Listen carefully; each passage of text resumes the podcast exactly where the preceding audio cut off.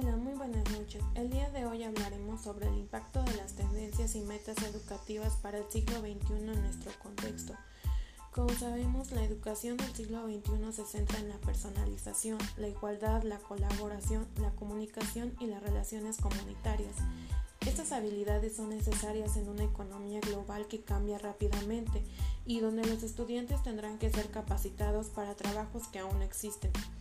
El futuro es ahora, para bien o para mal. El futuro nos ha alcanzado, incluso más rápido de lo que pensamos, y estarán adentro aquellos quienes estén dispuestos a renovarse constantemente, a romper paradigmas de su entorno inmediato, a revolucionar el pensamiento contextual, quienes se adapten a los cambios y sobre todo aquel que anticipe las tendencias. El futuro requerirá de habilidades de comunicación y resolución de problemas que solo se pueden aprender a través de enfoques de aprendizaje del siglo XXI. Y en este punto valdría la pena hacernos una pregunta.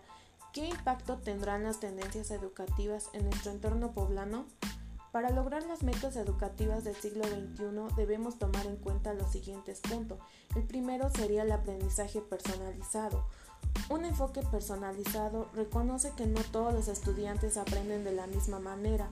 Esto implica una instrucción diferenciada para que los estudiantes puedan aprender de manera que se adapten a sus necesidades personales.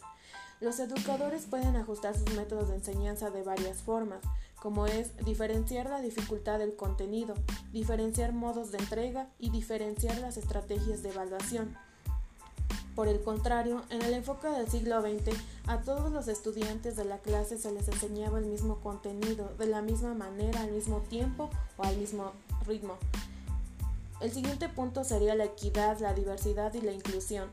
En el siglo XX se esperaba que los estudiantes se ajustaran a la corriente principal o del caso contrario serían excluidos, pero en el siglo XXI esto cambia para bien, ya que en ese periodo se celebra la inclusión social y la diferencia. Una meta de los educadores es lograr la igualdad de los resultados, intentando cerrar las brechas de rendimiento entre alumnos de clase alta y clase baja. La diversidad ahora se considera una fortaleza en las aulas. Cuando los estudiantes son diferentes, aprenden que la diferencia está bien, se hacen amigos de personas de diferentes culturas y aprenden a no excluir a las demás culturas que los rodean. Ahora creemos que las personas de todos los niveles de capacidad, discapacidades físicas o de aprendizaje merecen ser incluidas en las aulas regulares. El otro punto sería aprender haciendo. Los viejos métodos conductistas de educación consideraban el aprendizaje como memorización de información y transmisión de conocimientos de profesor a alumno para llenar la mente con hechos. Ahora se anima a los estudiantes a aprender haciendo y de la misma manera se sugiere que el docente se base en el contexto del alumno al momento de planificar las actividades y así ayudar a los alumnos a llegar a la metacognición.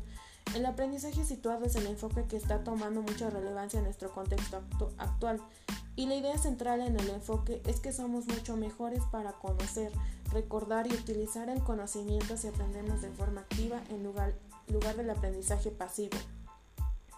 El siguiente punto es repensar las funciones de los alumnos y los docentes. Las aulas han pasado de estar centradas en el maestro a estar centradas en, los estudiantes. En el pasado, todos los estudiantes se concentraban en la cátedra que impartía el maestro y escuchaban sus palabras. Ahora el profesor se centra en los alumnos que son el centro de atención. El trabajo del maestro consiste en ayudar a entrenar a los estudiantes a medida que estos aprenden. El docente solo es un guía que apoya y resuelve dudas de los alumnos. El otro punto son las relaciones con la comunidad.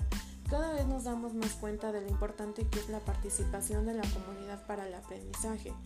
En nuestras comunidades hay personas útiles y con demasiada experiencia que pueden enseñar e inspirar a los estudiantes, incluso de la mejor manera que un docente lo hace. Los profesores saben que no pueden ser expertos en todo, pero hay un experto para cada tema del mundo. Por tanto, deben buscar esos expertos y llevarlos al aula para compartir sus experiencias con los alumnos. El otro punto sería la tecnología. Las tecnologías modernas resultan útiles en las aulas de hoy en día. Es importante utilizar las nuevas tecnologías de aprendizaje de manera adecuada.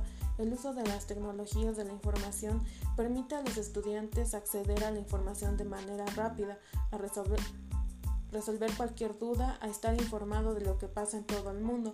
Incluso les permite pensar de una manera que no podrían haberlo hecho unos años atrás cuando aún no se tenía acceso a la tecnología. Y el último punto sería la profesionalización docente. Enseñar a los niños en este siglo es claramente mucho más complicado que en el anterior. Necesitamos crear lecciones personalizadas, ser inclusivos, apuntar a la igualdad, fomentar la creatividad, involucrarnos con la comunidad, usar la tecnología para mejorar el aprendizaje y más. Para garantizar que los estudiantes obtengan el mejor aprendizaje posible, los maestros del siglo XXI necesitan capacitación y apoyo continuo. Necesitan conocer las últimas investigaciones sobre las mejores prácticas docentes. Se necesita replantear la manera de impartición de clases en los centros educativos. Uno de los mayores desafíos para los profesores es el entorno educativo que cambia rápidamente. Las nuevas tecnologías están llegando rápidamente a las aulas para ayudarnos a personalizar y apoyar el aprendizaje de todos nuestros estudiantes. Los maestros necesitan tiempo y espacio para aprender a usar la tecnología, así como implementar la metodología que las nuevas pedagogías han propuesto, con el propósito de ayudar a los alumnos a adquirir los conocimientos básicos que le permitirán desenvolverse sin dificultad alguna en su entorno social y laboral. Navegar en la aldea global será una tarea que exige muy altos niveles de inteligencia social, esto es, capacidad organizada del país para adaptarse a un mundo que cambia rápidamente, lo cual supone adquirir y procesar la información sumamente compleja para tomar decisiones que aseguren el aprovechamiento óptimo de la coyuntura. La educación busca dentro de sus objetivos últimos la formación integral del ser humano, entendido como un ser de necesidades, habilidades y potencialidades, Busca intervenir en las dimensiones cognitivas, los conocimientos, axiológicas, los valores y motora, las habilidades y destrezas para mejorar la calidad de vida de los seres humanos. Por ello, la educación debe replantear sus objetivos, sus metas, sus métodos pedagógicos y sus didácticas si quiere cumplir con su misión en el siglo XXI brindar satisfactores a las necesidades del hombre, como dice Bill Gates en lo que trae el futuro. Las mismas fuerzas tecnológicas que harán tan necesario el aprendizaje, lo harán agradable y práctico. Las corporaciones están reinventando en torno de las oportunidades abiertas por la tecnología de la información. Las escuelas también tendrán que hacerlo.